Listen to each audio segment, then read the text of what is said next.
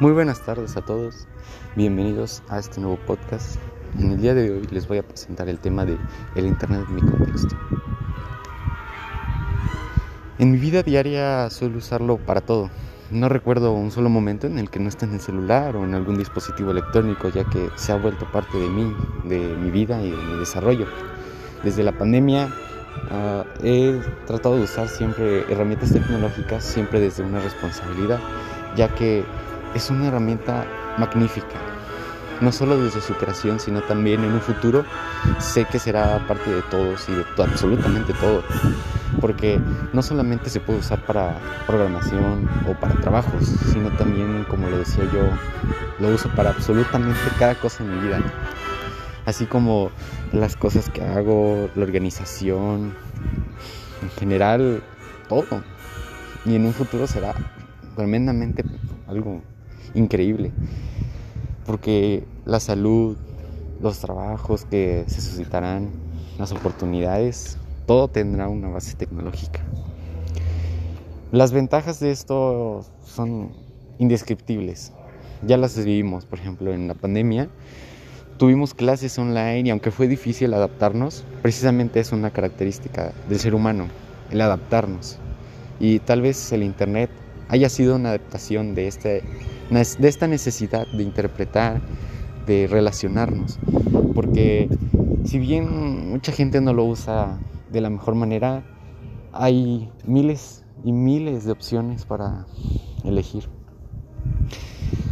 Las desventajas siento que también serían como ventajas, porque si bien precisamente es eso, pueden surgir problemas sociales, pero no se pueden evitar, porque una ventaja es de que cada quien es lo que quiere en el Internet, pero normalmente obviamente surgen conflictos, cosa que han pasado no necesariamente con el Internet, conflictos bélicos en la historia, antes de que existiéramos incluso hemos tenido estos ciertos conflictos. Entonces, las desventajas siento que son más personales, porque cada quien tiene su interpretación y lo que nos hace únicos hace la sociedad. Normalmente la evolución de este internet pues sería algo muy complicado porque se remonta casi a años y años de historia, tal vez de ideas interpretadas de diferente manera, pero sin duda los programadores y en un futuro será que los programadores sean las cosas más fáciles. Entonces la evolución del internet es algo mm, difícil de explicar porque si bien se remonta incluso a Nicolás Tesla con su idea loca de que la electricidad sea eh, wireless, pero es algo que ahora mismo está siendo verdad. Cosas que en un pasado hubieran sido locas, hoy son una realidad y es lo que me encanta del Internet.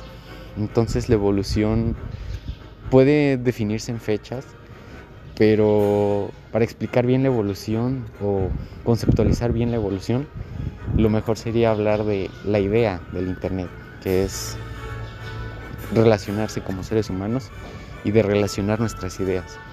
Siento que esa es la esencia de la evolución del Internet. Y bueno, espero que les haya gustado un poco este resumen, muy, muy pequeño resumen de todas mis ideas y los espero en el próximo podcast. Gracias.